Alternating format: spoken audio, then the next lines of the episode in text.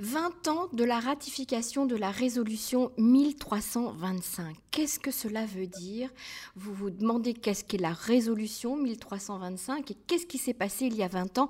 En quoi Israël est-il concerné? J'ai le plaisir d'avoir avec nous en ligne aujourd'hui Marilyn Smadja, euh, qui fait partie et qui, dirige le mouvement Les femmes font la paix, Women Wage Peace. Euh, c'est un grand événement qui est organisé, une grande journée d'action à l'occasion donc de ces 20 ans de la résolution 1325. Elle va nous expliquer tout de suite quand Israël a ratifié cette résolution et en quoi elle consiste. Bonjour Marilyn. Bonjour Emmanuel, bonjour aux auditrices et aux auditeurs. Donc Emmanuel, la 1325 a une importance euh, fondamentale. Elle a été donc euh, évidemment, comme on l'a dit, euh, ratifiée.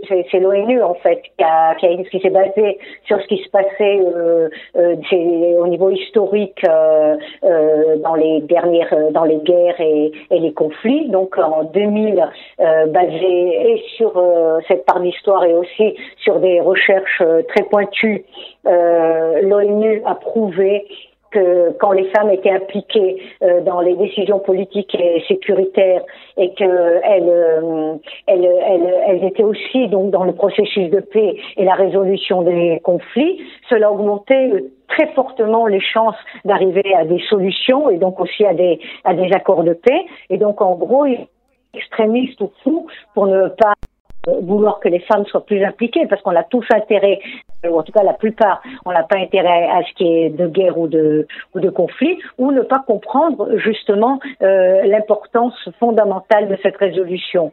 Or, elle a été ratifiée en Israël euh, en 2005, mais jusqu'à ce jour, euh, pas grand-chose a été fait. En 2014, le gouvernement euh, israélien a, décidé de mettre un programme d'application euh, de la 1325, mais depuis 2014, rien n'a été fait non plus, ni, vraiment de programme et ni vraiment de, de budget. C'est un petit peu, euh, comme vous le savez, on en avait parlé récemment, la même chose par rapport au programme de lutte contre la violence envers les femmes et le féminicide en Israël, où il y a un programme et depuis deux ans, il est dans les tiroirs du gouvernement et il n'y a, pas de mise en place de ce programme pour, et de budget. Pour être un petit peu plus euh, précise, Marilyn, euh, cette, ce traité, c'est cette résolution, c'est plutôt pour impliquer les femmes dans, dans les, les négociations, dans les processus de paix dans différents pays du monde, des pays en guerre en général. On, on, on, on, espère, on souhaite que la parité, la présence des femmes soit équivalente ou égale à celle des hommes, c'est cela? Tout à fait, mais c'est pas seulement. D'abord, c'est exactement ce que vous avez dit, mais c'est pas seulement une espérance. Ça a été prouvé que quand les femmes et donc il y a eu euh, énormément de, de conflits, on, on sait très bien. Et d'ailleurs, par exemple, euh, très récemment euh, au Guatemala, c'est un accord de paix récent où il y avait un conflit sanguinaire. Les femmes se sont impliquées. On le voit aussi entre la Corée du Sud et la Corée du Nord, où les deux femmes, une c'est la sœur du leader et une c'est la, la, la, la femme du leader, elles se sont impliquées on le voit très très bien. Mais quand vous dites impliquées, ça veut dire qu'elles rentrent dans la négociation, elles sont médiatrices Complètement. Complètement, c'est exactement ce que vous dites, c'est-à-dire qu'en fait les femmes doivent être partie prenante de toutes les décisions sécuritaires et politiques, elles doivent être complètement impliqués dans les dans le processus euh, de paix et donc de trouver des solutions euh, à soit à des guerres et à des conflits. Alors en Israël, on a on a évidemment le, le cas de Tzipi Livni euh, qui avait été euh, nommé par euh, le premier ministre Benjamin Netanyahu, mais mais comme vous le savez, finalement après le troisième volet entre les Palestiniens et, et les Israéliens, cet accord, a, enfin c'est à dire ce processus a, a, a capoté, pas parce que Tzipi Livni n'a pas bien fait son travail. Justement, c'est vraiment une des femmes qui connaissait le mieux euh, euh, ce problème. C'est parce que tout simplement, au troisième volet, Benjamin Netanyahu a décidé de rentrer euh, une nouvelle clause qui n'était pas inscrite, dans les quatre volets. C'était prière reconnaissance immédiate d'Israël en tant qu'État juif. Et évidemment, c'était une clause en plus. Et les Palestiniens ont dit que c'était pas nécessaire. Mais par exemple, je peux vous donner un exemple. En, en Égypte, avec les accords qu'on a en Égypte de paix ou de Jordanie, jamais euh, il y a eu de clause où on négligeait qui reconnaissent euh, Israël comme État juif. On sait qu'on est un État juif et démocratique. On n'a pas besoin de cette reconnaissance. Alors Marilyn, juste pour, pour revenir sur le sujet, mais est-ce que vous pensez que il y a des femmes qui sont formées à la négociation, qui sont formées à la, à la médiation au niveau des instances euh, de, de, guerre, de militaires, etc., euh, pour, euh, qui sont suffisamment amènes, à part bien sûr, comme vous l'avez cité, Tsipi Livni, qui sont amènes aujourd'hui de s'asseoir avec des chefs d'état-major et de, et de discuter de négocier la paix? D'abord, oui, il y a des femmes qui sont extrêmement compétentes. D'ailleurs, on les voit seulement, pas seulement à l'armée, mais aussi elles sont aujourd'hui députées. Euh, certaines qui ont été vraiment euh, formées au plus haut niveau de, de l'armée et qui aujourd'hui sont députées. Et donc, euh, le problème n'est pas là. C'est pas sur les capacités des femmes, Emmanuel. C'est le fait qu'elles sont tellement euh, euh, peu nombreuses dans les postes clés, dans les postes décisifs. Elles ne sont pas forcément. Si vous voyez par exemple le cabinet euh, sécuritaire et politique actuel en Israël, il y a, il y a une femme seulement une femme. La même chose pour le cabinet Corona, où les femmes sont 51 personnes, 51% de la population, et il n'y a pas de femmes. Tout ce qui concerne, par exemple, la violence euh, envers les femmes, ça aussi, c'est aussi ça, c'est lié à la ça, Là, vous parlez de la, la présence des femmes dans les instances politiques et, et, et les femmes en politique, ça, on, on est d'accord. Mais là, on parle de négociation. Et à l'armée aussi. Mais là, on parle de négociation. Et à l'armée. Euh, euh, Tout à euh, fait. On parle d'un traité qui, d'une résolution qui concerne les négociations de paix. Donc, on, sait aujourd'hui qu'il y a des formations. par exemple, à Harvard, on peut faire une formation en négociation.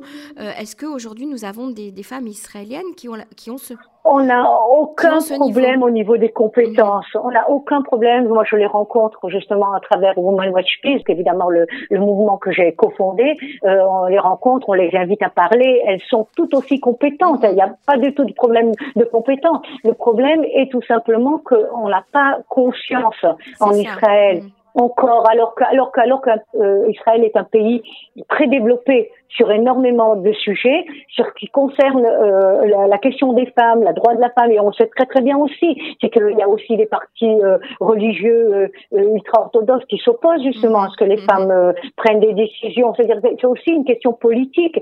Si les femmes ne sont pas suffisamment impliquées ni à l'armée, ni dans les négociations, c'est une décision qui est une décision politique.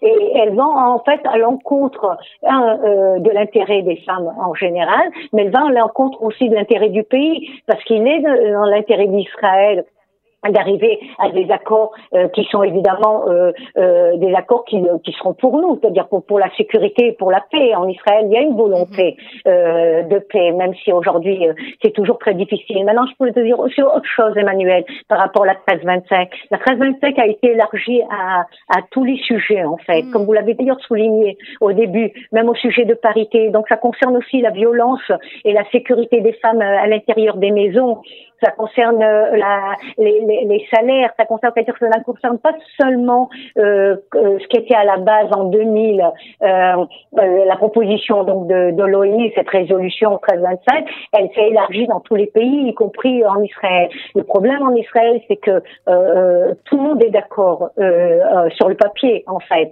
que c'est une résolution très importante, mais, mais rien n'est mis en place, c'est pas suffisamment mis en place. Et aujourd'hui, vous le savez très bien qu'à la Knesset, maintenant, je voudrais juste dire un mot par rapport euh, au, à l'événement. Tout à fait, j'allais vous poser la question. Alors, c'est quoi cette grande journée d'action? Ça se déroule à Jérusalem alors ça se déroule à Jérusalem la première chose, je crois, à dire, et on est, tous conscients, c'est par rapport euh, à toutes les consignes sanitaires. Euh, là, cette fois-ci, ça sera euh, pas une marche conventionnelle, ça sera avec des voitures, des bus, des vélos, des trottinettes, et, et donc il y aura tout, tout ce qui a, donc c'est autorisé et par la, la, police et par le ministère de, de, de la mhm. Santé. évidemment, tout le monde portera des masques, tout le monde sera à distance C'est quoi l'heure du rendez-vous, Marilyn?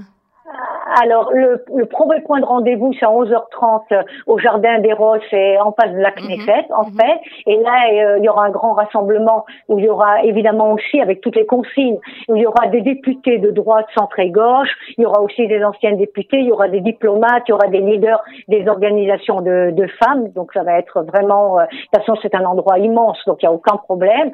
Après, euh, à, à, ça c'est à 12h, à 15h, on va commencer le défilé à travers Jérusalem. À 16h30, on va arriver à la station centrale et là, il y aura des chanteuses, des artistes qui vont qui vont se donc être sur scène. Et à 18h, ça sera à peu près la fin de, de l'événement. Donc, ce que je veux dire, c'est d'abord, l'événement est ouvert évidemment à, à tout le monde. Il faut pas s'inquiéter par rapport aux consignes du Covid, parce que évidemment on va tous les respecter et, nous sommes des femmes responsables et, et si nous voulons justement euh, que l'avenir et le présent et l'avenir euh, en Israël soient meilleurs et pour nous et pour tout le monde, c'est évident que nous n'allons pas prendre aucun risque euh, par rapport à, à, qui que ce soit.